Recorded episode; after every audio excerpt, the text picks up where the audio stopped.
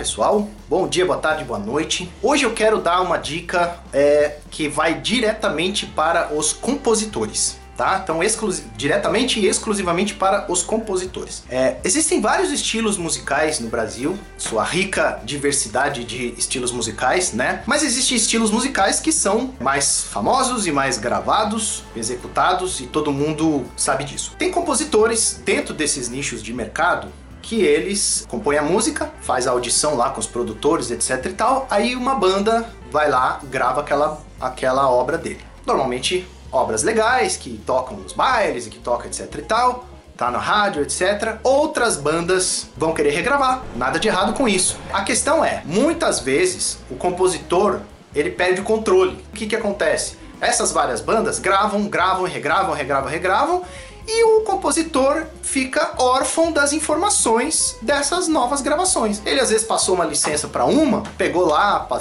recebeu por isso, etc e tal, mas aí a música pulverizou, todo mundo grava e ele perde, perde o controle disso. A dica fundamental para compositor: sejam organizados com isso. Vocês devem ter sempre um arquivo no teu computador, tá? Isso eu tô falando não é porque é uma obra não. Muitos compositores são bons nisso e gravam e, e fazem, escrevem músicas todos os dias quase. Tenho compositores aqui que a gente recolhe direito autoral que tem 300, 400 obras cadastradas no ECAD. Lindo, ótimo trabalho. Mas justamente por eles terem muitas obras, eles perdem o controle. Eles não sabem quem gravou o quê. Então o compositor é uma peça fundamental, é o início de tudo, de toda a cadeia. Começa com o compositor, né?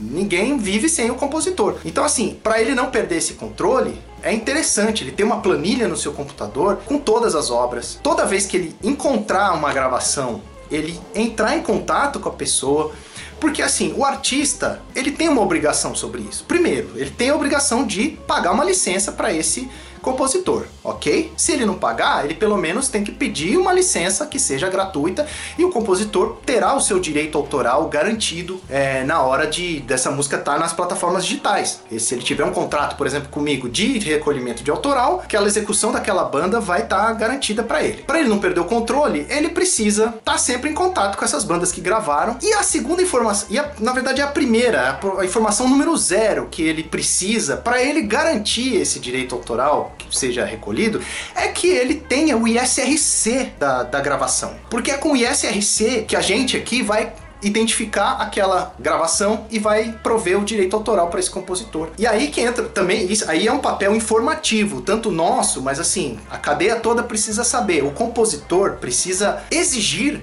que esse artista emita, o, né, o produtor fonográfico do artista emita o ISRC nas, na, na, no ECAD. Claro, todos os titulares envolvidos naquela gravação devem estar devidamente afiliados a uma associação ligada ao ECAD, ou seja, são sete, oito associações aí, Abramos, UBC, Assim, Socimpro, enfim, tem mais algumas aí. Todos eles estão afiliados, o produtor fonográfico vai emitir o ISRC e vai mandar para o compositor. Compositor, toma aí, é com esse código que o compositor vai recolher os direitos autorais dele. É fácil, simples assim. Por que que acontece? Se ele não exige isso do artista, o artista vai lá, não faz, distribui nas plataformas. As plataformas, a gente também faz isso aqui, gera um ISRC que vai funcionar somente para digital, ele não vai funcionar para execução pública. Toda receita de digital, 25% do autoral vai para o ECAD porque o streaming também é considerado como execução pública. Então 25% dessa receita de autoral vai pro ECAD. E se não tem o devido ISRC cadastrado no ECAD, o ECAD não vai identificar, vai ficar pendente lá